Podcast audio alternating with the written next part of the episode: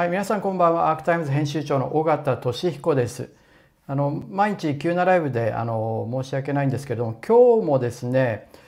北野武さんのあの記者会見というのが FCCJ 日本外国特派員協会であったんですけれども、この記者会見は北野さんの新作「首」という映画の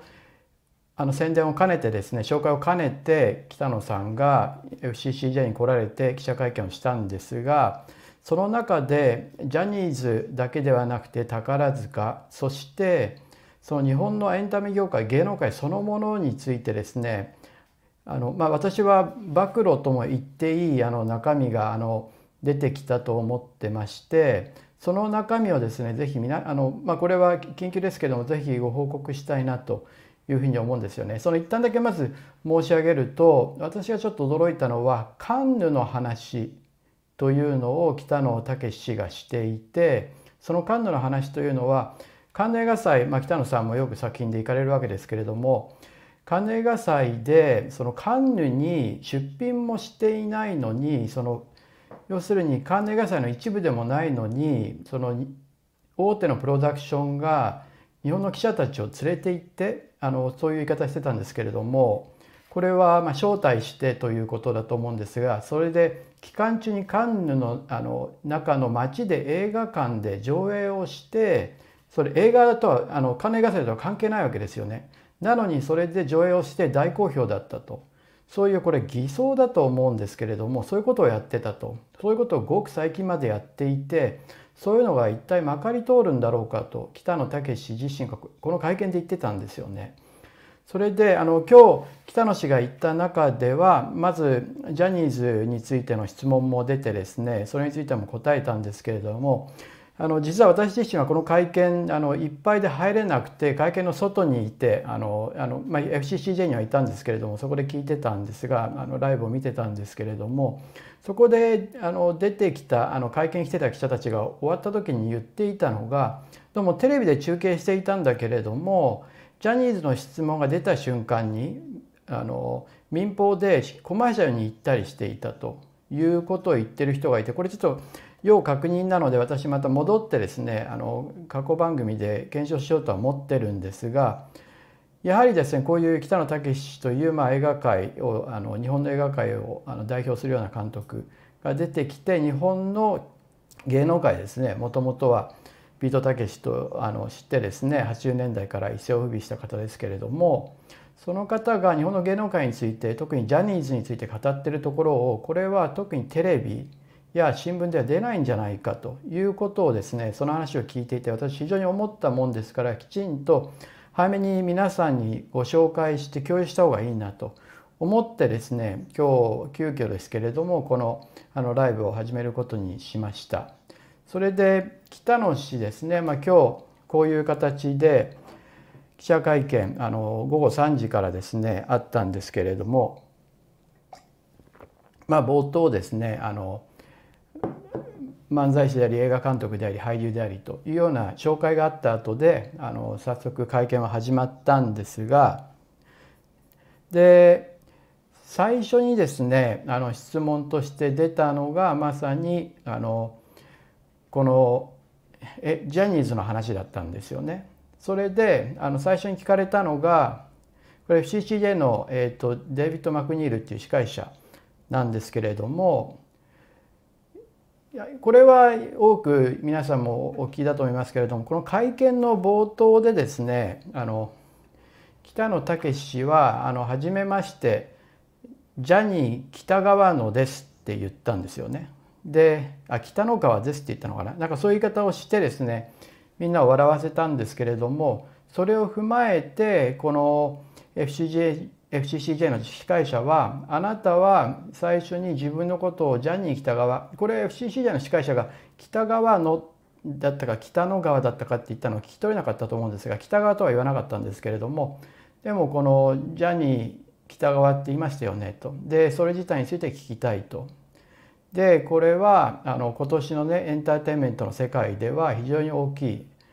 The Big Story って言い方をしたのでとにかくとにかくまあこの年のエンターテインメントニュースで最も大きいという趣旨ですけれどものニュースでありそれはアナあジャニー、うん、そうですねあのあなたがあのがいる世界でもあるとエンターテインメントの世界ですね。あなたは Were you surprised when the story came out? あのあなたはそれに驚きましたか？と。ジョニー北川っていうのはその大きいスキャンダルにあの関わっていてそのスキャンダルっていうのは数百人に及ぶ子どもたちを巻き込むものだと。まあ、これちょっとあの英語の質問としては緩い聞き方ではあるんですけれども、まあ、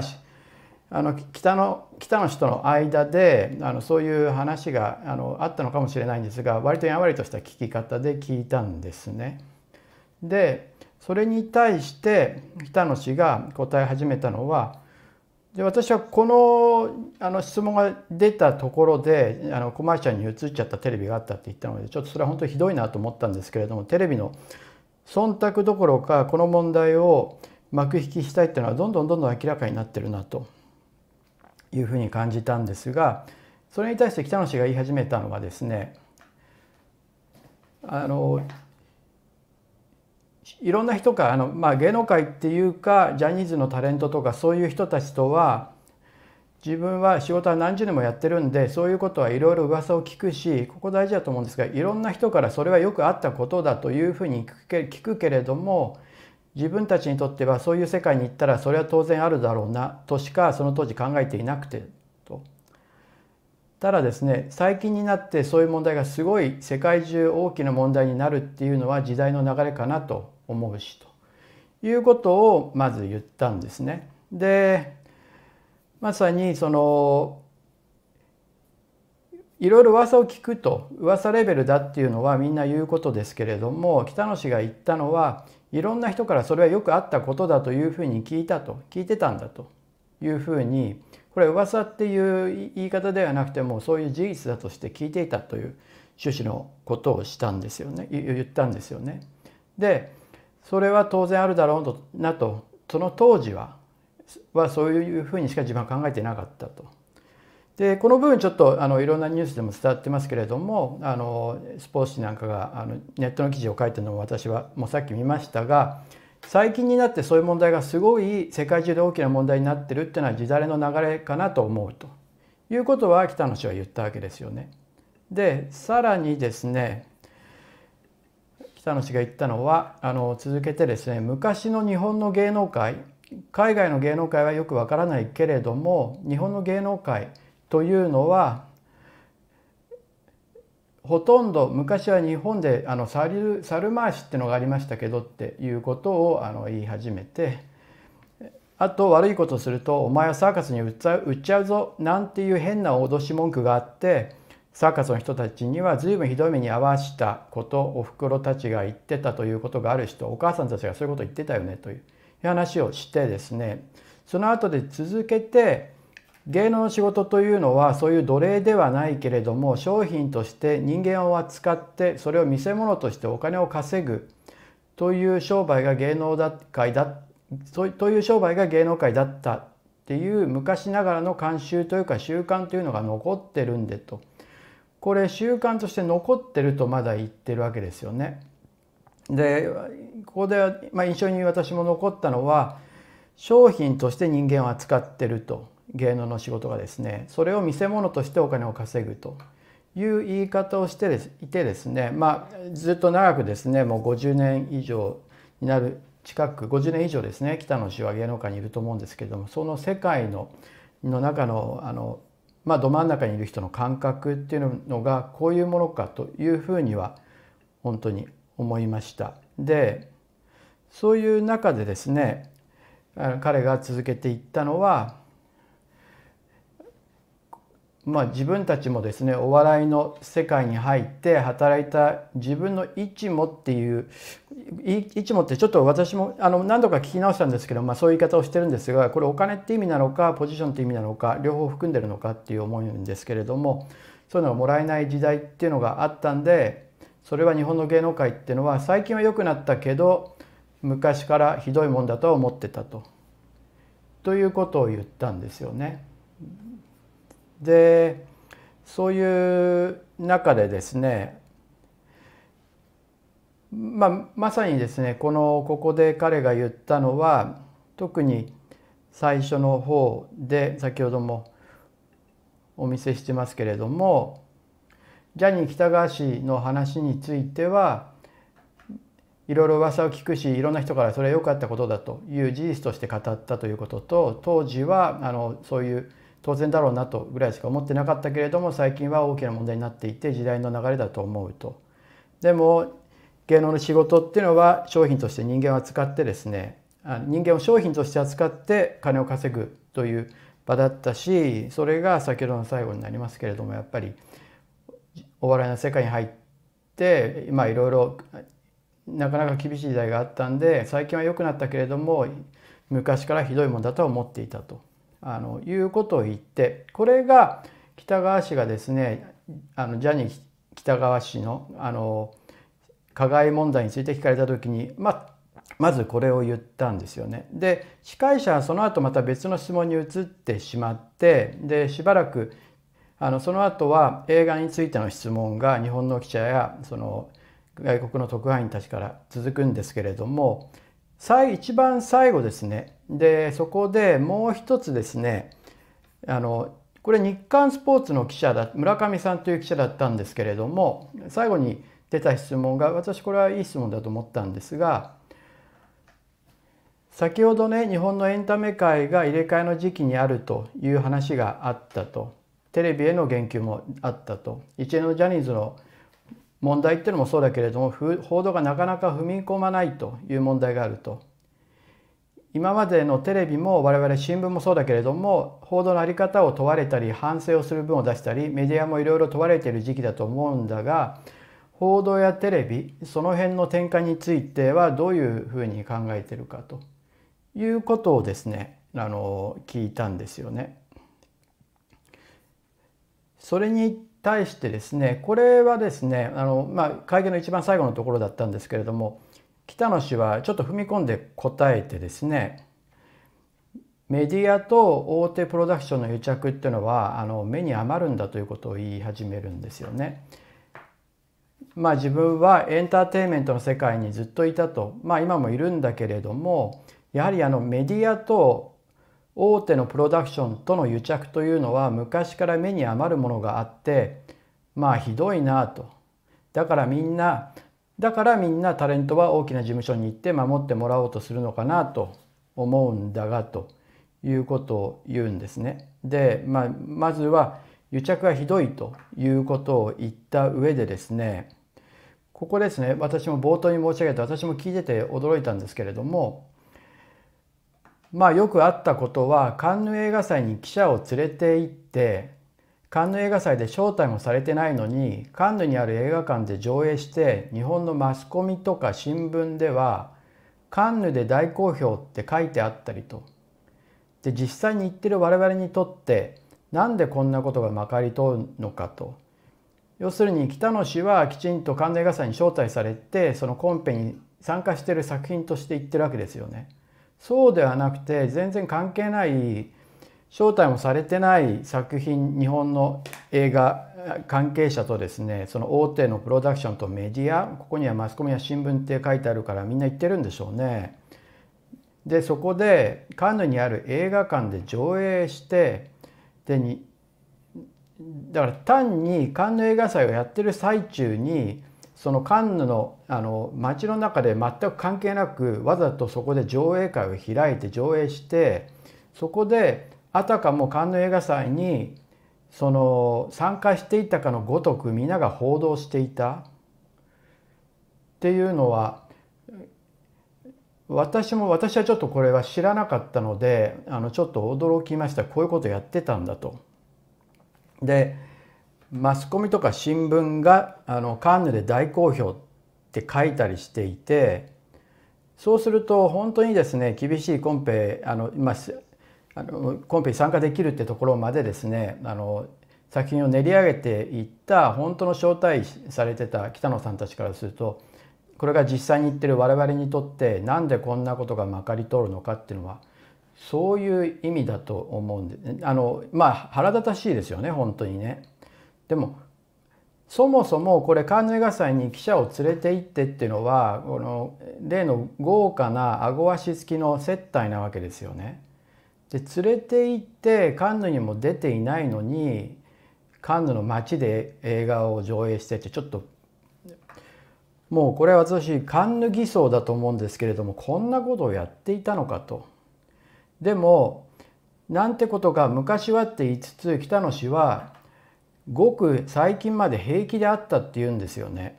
で私もちょっとこれから検証しなきゃいけないと思ってますしその関係先の記者とかにもですね聞いてみようと思ってるんですが確かに私もその記憶であれこの映画って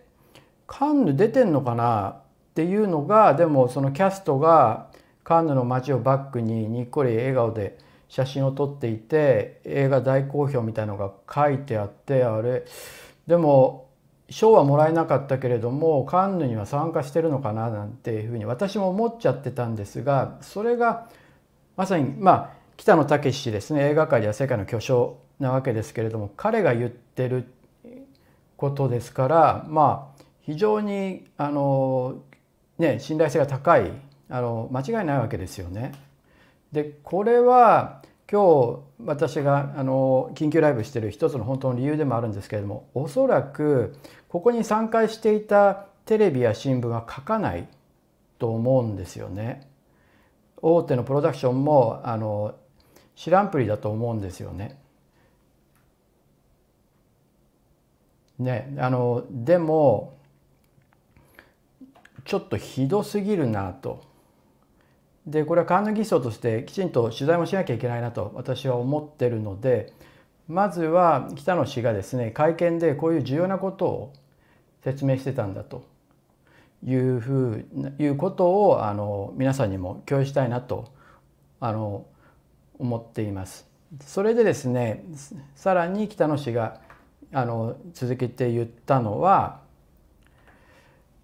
あと事務所大手の事務所を辞めていくタレントにはメディアが一切取り扱わなくなったりいろんなテレビ局もお達しっていうかお触れが回って使わないようにしようというふうになったりそれは相変わらず日本の芸能界のダークな部分だと思うんですかって、まあ、要するに今でもこういうことが続いてるっていうことなんですよね。でいろんなテレビ局にもお達しとかお触れが回ってるとこれは単に今まではあの忖度というふうに言われてますけれどもそうじゃなくてですね実際にそういったあの内々の指示みたいなものがあるっていうことを北野氏はまあ示唆してるわけですよね。だからこれは相変わらずとも言ってるので芸能界のダークな部分だと彼は言っていてただまあこういう一方で今日はテレビがたくさん来ていてカメラもあの全社来てたと思いますけれどもあのこの会見の模様は撮ってるわけですよね。それはじゃあぜひですね先ほどのカンヌ偽装についてもこのテレビ局のお達しお触れっていうのについてもぜひ各社が報道するかって皆さんにも見ておいていただきたいんですがで最後にですね北野氏が言ったのはこれは一種皮肉の部分も込めてというふうにあの実際の言ってる時は私もあの聞きましたけれども外国ではそういうことがあるのかないのかよく分かりませんがと。まあ自分にとってはそういう世界でよくぞ今までやってこられたなという安心感はありますが、まあ、達成感というか。ただ今までのそういう芸能の闇の部分はどうやって取り除いていくのかっていうのは興味は非常にありますと。いうことですよねあのそういうことを言ってると。だからこの会見で分かったのは北野氏は自分自身はですね私は本当は会見に出てあのこういうジャニーズの話が出てるわけですから例えば最初のですねこの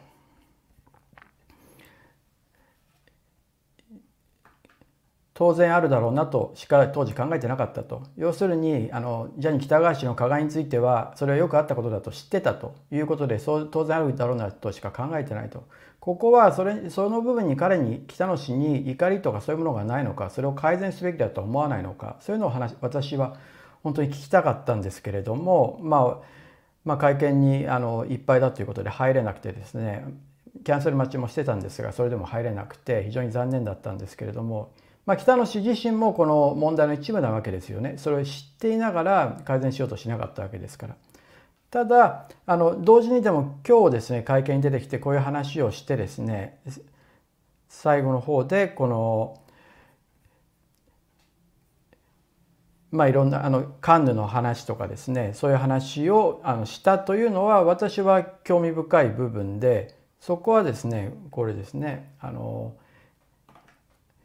カンヌ映画祭に。いてこれは北野氏が大手のメディアとプロダクションとの癒着ひどい癒着についてあの触れたものですけれどもこういう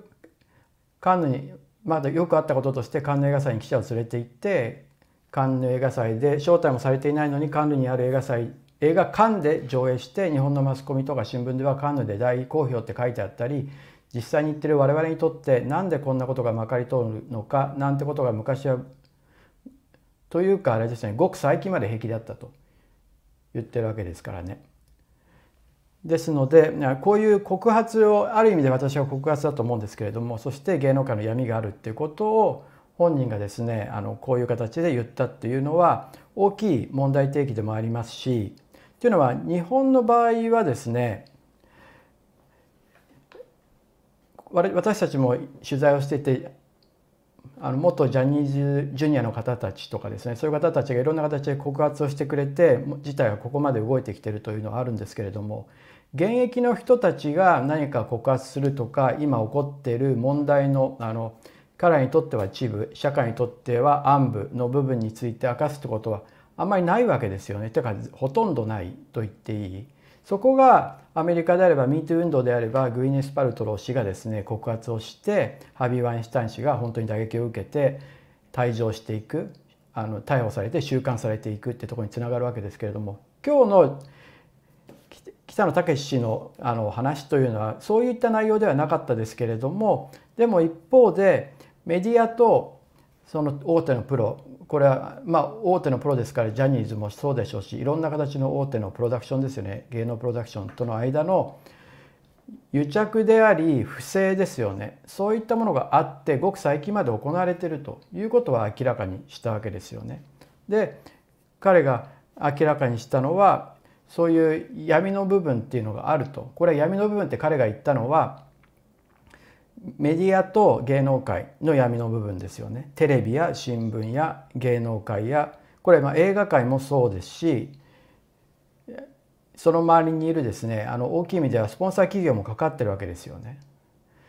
そういった中で例えばここにもあの先ほどもお伝えした大手を辞めていくタレントにはメディアが一切取り扱わなくなると。そこにはお達しとかお触れがあったと。それは相変わらずであって日本の芸能界のダークな部分だと思うと言いましたしそういう闇の部分っていうのを取り除くべきだということは言ってるわけですよね。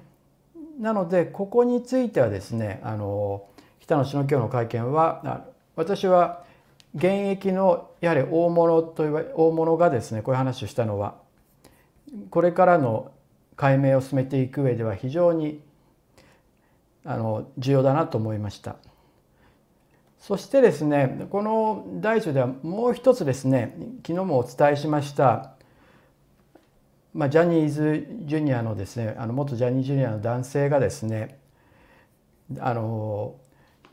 亡くなっていたということがですね昨日明らかになって私たちも昨日ライブをしたんですけれども非常にあの、まあ、やっていて辛いライブでしたけれどもそういった中で昨日は同時に宝塚歌劇団のですねあの劇団員の女性が亡くなっていた件で宝塚歌劇団が記者会見をしてたわけですよね。そういったこともあった日だったわけですが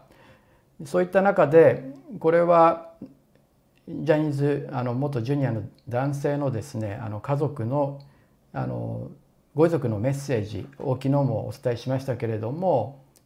まあその彼がですね、まあ、1か月前10月13日にあの亡くなってですね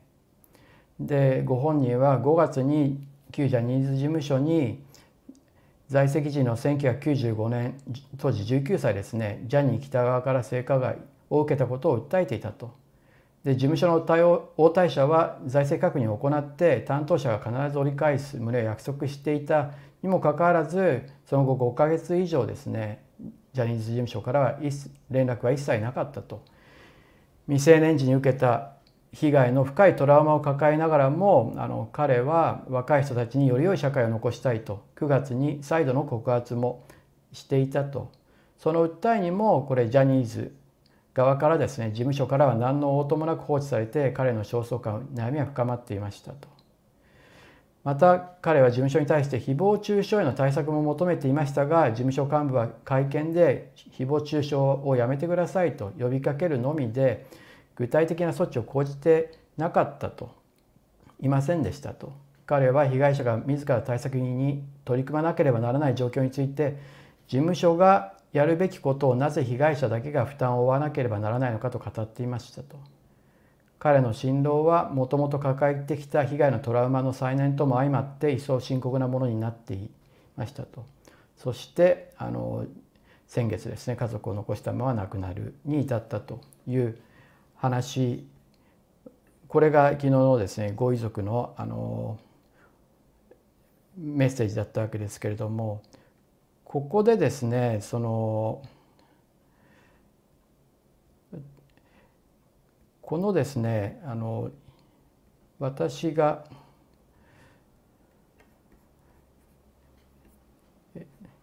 この今日ご紹介したかったのは誹謗中傷のですねこの対策においてこれがジャニーズ事務所のですね今のホームページなんですよね。でこれはホームページの上の方にですね被害特設保障サイトというふうに書かれていてでここにはですね例えば誹謗中傷対策云々ってことは全くジャニあの、まあ、スマイルアップ10月17日から名前が変わってスマイルアップですけれどもそこには全く今に至るまでですねジャニーズ事務所は今今の現時点で書いてないわけですよね。ただこの被害保障特設サイトに行くとこの冒頭のメッセージのですね下のなお SNS などを通じて被害に遭われた方やあのご家族等に対する誹謗中傷が行われておりおりますとこのような不当な行為は絶対にやめていただきますよう切にお願い申し上げますというふうに書いてるんですけれどもこれ実は昨日あのチャットで書き込んでくれた方メッセージ今日あのあのくださった方のあの指摘で分かったんですけどもこれごく最近この誹謗中傷云々のところは下りはごく最近おそらく昨日付け加えられたばかりなんですよね。で先週のあの11月8日にこの被害保障特設サイトっていうのはできているんですがその時にはこの部分がなかったんですよ。それを私は本当にあの今あの本当に姑息でひどいと思うんですけれども今回ですねこうやって誹謗中傷に悩んで被害を受けていてもともとジャニー喜多川氏からの被害を受けていて事務所に対してですね5月にその被害を言ったにもかかわらず折り返しをもらえずにずっと 5, 5ヶ月放置されてさらにいろんな形で誹謗中傷を向けていた方が亡くなられてしまったわけですけれどもその亡くなられたってことが明らかになってからどうもこのですね誹謗誹謗中傷っていうところをあの彼らは付け加えてるんですよね。でちょっとですね私もこれさっきですね11月9日の段階のものを私が見つけていったところがあってですねそれをちょっと皆さんにお伝えしたいんですがちょっと下の方に行ってて今探していてちょっと時間がかかってるんですけれどもありましたこれですね11月9日時点ではないわけですよ先ほどのと比べていただくと分かるんですが現況時点のものと比べるとこれが11月9日時点で11月9日の時点には彼らは被害保障特設サイトって言ってるところに全く誹謗中傷についての言及がないんですよ。だからそもそも口では誹謗中傷しないでくださいって言いながらそれを実際の具体的な対策を全然取ってこなかったそして今回の結果になってるわけですよね。でにもかかわらず今回ですねその誹謗中傷を受けていた方が亡くなったということが明らかになった瞬間にそういうものを書くあの載せるっていうのがですねこのジャニーズというところの体質を私は非常に表してるなというふうに感じるんですがこれですよね。これと比べると一目瞭然だと思うんですけれどもこれは今日時点のものですよね。先ほどのは11月9日のもので今日時点はこういったあの誹謗中傷行われているということを言ってるのに実はつい1週間前はそんな文言は全然なかったわけですね。でいや本当にひどすぎるとそしてこれをまああのはっきり言ってしれっとですねこれだけ重い被害者の方が亡くなれてしまったっていうのが分かった瞬間にこの誹謗中傷のくだりを知らないうちに付け加えるこういうところに本当にやっぱり体質が現れてるなというふうに思うんですよね。でこれとまあ比較してですねでじゃあ今のジャニーズ事務所のホームあのトップページはこういうページですね。でこういうページで被害報酬特設サイトだからスマイルアップジャニーズ事務所のファンの人たちは被害とかそういうことについてはもう特設サイトにもう行ってくれということなのでファンの人たちとかまあ見なくていいような格好になってるわけですねこういうことについては。でここのスマイルアップのトップページには所属タレントのあのについてのご報告この生田斗真氏に対しについてのご報告とかですねまだここには NG リストの外部流出事案に関する事実調査についてなんていうのが残ってるわけですけれどもスマイルアップのトップページにはそこういうのはこういう状況なわけですよね。で先ほど申し上げた被害ここにある被害保障特設サイトというところに行くとこうなこうなっていてこの誹謗中傷のくだりはあのごく最近あの、まあ、こっそり付け加えられた部分であると。11月8日にそのサイトこの特設サイトを立ち上げた時はなかったんですよね。でこれとですねそのまあ一つの比較としてですねあのお伝えしたいのは宝塚歌劇団のオフィシャルウェブサイトに行くとこれが一番トップのところですけれどもそこには上にですね宝塚歌劇歌劇団の今後の対応っていうのがあってこのその次は宝塚スペシャル2023についてってものですけれどもその3つ目が SNS 等での誹謗中傷についてというのはいや昨日のあの宝塚の会議団の会見私はひどかったと昨日も指摘した通りでいじめを認めないっていうのは本当にひどい認定だなと。あの実際はそういったあのそれを伺わせるですね記述がたたくさんあるにもかかわらずそれをいじめを認めないっていうのはまさにひどい内容だと思ったんですけれどもこと誹謗中傷についてはでもこれも表面的ではあるんですけれどもただ少なくともトップページには載ってるわけですよね。でこれはファンが来るところにちゃんと載ってるわけですよねこういった部分が。でその SNS 等での誹謗中傷についていったところを見に行くとあの、ね、特定の生徒に対する誹謗中傷が行われていてと生徒たちの心身を深く傷つけるものであり断じて容認できるものではありませんと。まあ、ただあのこれはあれですね特定の生徒に対する誹謗中傷だから残っていてそれで今生徒として残っていていじめをしたと言われている人に対するだからこれは身内のについての誹謗中傷なんですね。よく見るとですねここにはその命をあの絶たれた方やその家族に対する誹謗中傷ということではないんですねこれを見る限りね。これもちょっとひどいですね。という意味では誹謗中傷についての話を載せてないでしれっとこのあのごく最近付け加えたジャニーズも問題ですがこの宝塚も身内を守るための誹謗中傷をやめてくれって言ってるだけで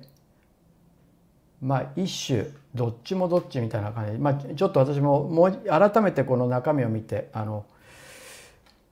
あのまあ正直なぜここにそうですねあの亡くなられた方や家族に対する誹謗中傷のことを書かないのかやっぱり内向きでしかないですね。うん、っていうのはあの、まあ、そういう意味ではジャニーズも宝塚も内向きであり自分たちの身内しか守ろうとしない外の人たちに対しては、まあ、井ノ原氏があの書き込んだという戦う戦わなきゃいけないという主義者のことを書き込んでですね、まあ、私たちもルールを守れと会見で言われたりしてその後実は NG リストがあって質問させないようにしてたっていうのは明らかになったわけですけれどもそういう意味では両者に共通するのは非常に内向きであり一種ファン自分たちのあの身内だけを守ろうとしていてその自分たちを批判する人たちそれ批判というかですねそれは当然の告発だと思うんですけれどもそういう人たちに対して何かあのきちんとですね中傷をやめるようにとかそういったことは口では言うにしても実際はアクションとして取らないそういうことが結局いろんな意味でいろんないろいろな方の死を招いてるっていうのは、まあ、今日もまた明らかになったというふうに思います。であのやっぱりですねそれはまあ北野氏いろいろな意味で今あのコメントを見ていても北野氏にも責任あるっていうコメントはあの多くあって私もそう思うんですけれどもそういうところも含めてですねこの中にいる人たちがきちんと芸能界の闇の部分まだ残ってる闇の部分っていうのをきちんと取り除いていく。それはでもこの闇を構成しているのは北野氏が言ってたのはそれはメディアとそれはメディアテレビや新聞でありそれと大手のプロダクションであるということは明確に言っていたのでそこは一つのあのこの私は告発と言っていいと思うんですけれどもこれを手がかりにしてですねやはり変えていくとこにつなげていかなきゃいけないと思うんですよね。これが北野氏のコメントの最後の部分ですけれども芸能界の闇の部分はどうやをどうやどうやって取り除くのか。そして先ほども言った日本のマスコミや新聞がグルになってプロダクションや映画会社として一緒にやっていたカンヌ偽装これは読者や視聴者に対する重大な裏切り行為だと思うのでこういったものあの事実として新しく明らかになってきたのでこれはあのきちんと私たちも検証していきますしちょっと取材を進めたいなというふうに思っています。であの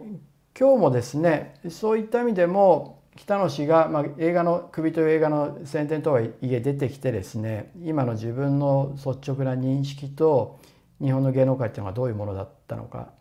それがあの時代の変化の中でいろんなものが変わりつつあるという言及をしたのは非常に重要だと思うのでこういったやはり声を上げるとともに指摘してですね検証していかなければテレビも新聞もだと思いますけれどももう、ま、いろんなものを幕引きにしてあの前に進みたいでスポンサーにも戻ってほしいという見え見えの今動きが続いているわけですよね。そういった意味ではきちんと一つ一つこういったものを改めて明らかにしていって検証してあの報道を続けていきたいというふうに思ってます。でこれからはですねこの先あのすぐに第2部に移行して第2部では宝塚についてですもですねあのたけし氏北野氏が言及をしていてその中でその日本のエンタメが入れ替え時じゃないかという非常に興味深い話もしていたのでここは第2部の方で詳しく取り上げて話をしたいと思います。こうやってご覧いただくことで非常に私たち力になっていますしメンバーとしてですねあの会員になっていただいて支えていただけるとさらにですね私たちが本当にタブーなく日本の私はやっぱりこの部分は闇だと思うので芸能スキャンダルとして全く捉えていなくてこれは子どもに対する大規模なせああの加害のですね問題であって戦後史に残る問題でそれを社会としてどうやって直していけるかという話だと思うんですよね。だから社会全体の問題なのでそれをどうしても私たちは改善したいと思ってますし非常に痛ましい形で亡くなる人たちが出てきていますけれどもあのだからこそきちんとこの闇は解明しなきゃいけない。亡くなられた方は先ほどのご遺族のコメントでもありましたけれども日本をより良くしたいと良い社会にしたいということで告発をされてです。いたわけでそれは私たちもその思いは本当に共有してますし前に進んでいきたいと思ってますし是非ですねメンバーとして支えていただければあのありがたいと思ってます。また寄付やカンパも本当に役に立ってますし何よりあの勇気づけられるんですよね。ですのであのそういった面でもご支援をいただければありがたいです。あのそれでは引き続き第2部に移行しますけれども是非メンバーとしてご覧いただければと思います。まずはあの第1部。どうもありがとうございました。